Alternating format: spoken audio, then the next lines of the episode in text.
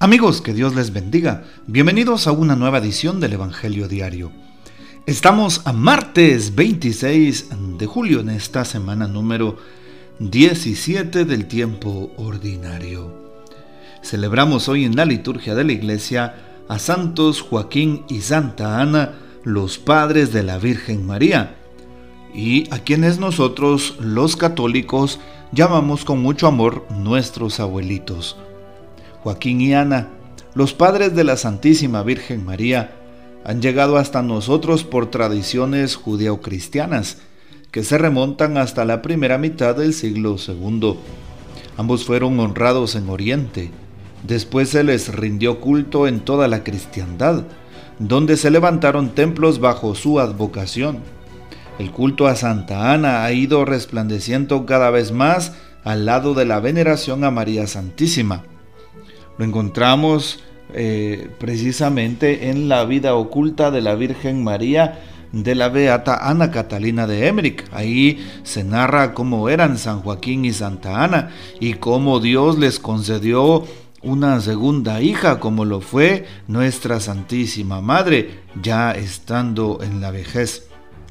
También se nos narran en alguno de los evangelios apócrifos y que no están incluidos dentro del canon bíblico, nos hablan de San Joaquín Santana, es decir, la tradición de la iglesia nos habla abiertamente de estos dos grandes santos que marcaron también la historia de la salvación. Pidamos pues hoy la poderosa intercesión de San Joaquín y Santa Ana, padres de la Virgen María.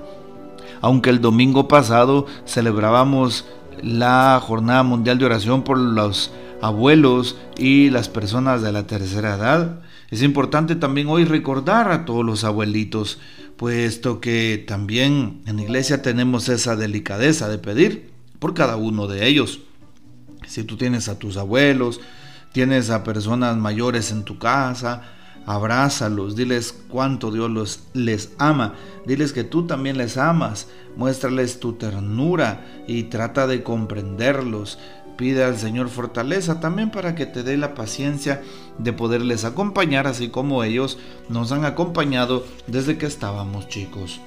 Hoy también tomamos el texto bíblico en la liturgia del Evangelio según San Mateo capítulo 13, versículos del 16 al 17. También esto lo propone el calendario litúrgico de la Conferencia Episcopal de Guatemala. En aquel tiempo Jesús dijo a sus discípulos, Dichosos ustedes porque sus ojos ven y sus oídos oyen. Yo les aseguro que muchos profetas y muchos justos desearon ver lo que ustedes ven y no lo vieron, y oír lo que ustedes oyen y no lo oyeron. Palabra del Señor, gloria a ti Señor Jesús. Qué importante saber que hoy se nos habla en la lectura de dos eh, importantes eh, por así decirlo, dos importantes sentidos de nuestra vida que nos acercan al misterio. El oído y los ojos. Dichosos ustedes porque sus ojos ven y sus oídos oyen, dice hoy la palabra de Dios. Dichosos. Este es un macarismo. ¿Qué significa? Una palabra griega. Macarismo significa una eh, manera de, eh, de, comentar, ¿sí? Un macarismo, porque dice dichosos. Los macarismos son aquellas palabras que significan dichosos, felices, bienaventurados, la palabra que lleva esos sinónimos. Bueno, pues un macarismo es eso, es una manera de adular, una manera de bendecir, una manera de empezar hablando las cosas buenas. Y bueno, Jesús eh, les llama dichosos, ¿sí? felices ustedes, bienaventurados ustedes. Es lo que les dice Jesús, porque sus ojos ven y sus oídos oyen. Sus apóstoles eran precisamente el grupo de estos dichosos y bienaventurados, porque en medio de la gente y en medio de la calle eh, eran precisamente los que veían actuar al Señor, los que sabían la intimidad de, Jesús. Jesús les reveló en diferentes ocasiones las cosas que hay en su corazón. Y por eso es que hoy también aprendemos a darle gracias a Dios. ¿Y qué significa la palabra? Pues oír y ver. Bueno, pues son dos sentidos importantísimos que nos ayudan a encontrarle a las cosas, a los acontecimientos, un porqué y un para qué. Eh, unas cláusulas, una manera de proceder. Y entonces hoy le pedimos también a Jesús que a nosotros nos ayude a eh, tener esa perspectiva en la vida Dichosos porque sus ojos ven y sus oídos oyen. A estar atentos a la voluntad de Dios en mi vida. A estar atentos abriendo bien los ojos para no caer en la tentación. Y claro, como dice hoy el texto, sus oídos, eh, sus ojos ven y sus oídos oyen. Pedirle al Señor que nos permita escucharlo a Él, escuchar su palabra, escuchar pues sus consejos, sus mensajes, que el Señor nos ayude. Y precisamente así termina el texto bíblico, ¿verdad? Eh, muchos profetas y muchos eh, juntos desearon ver lo que ustedes ven y no lo vieron.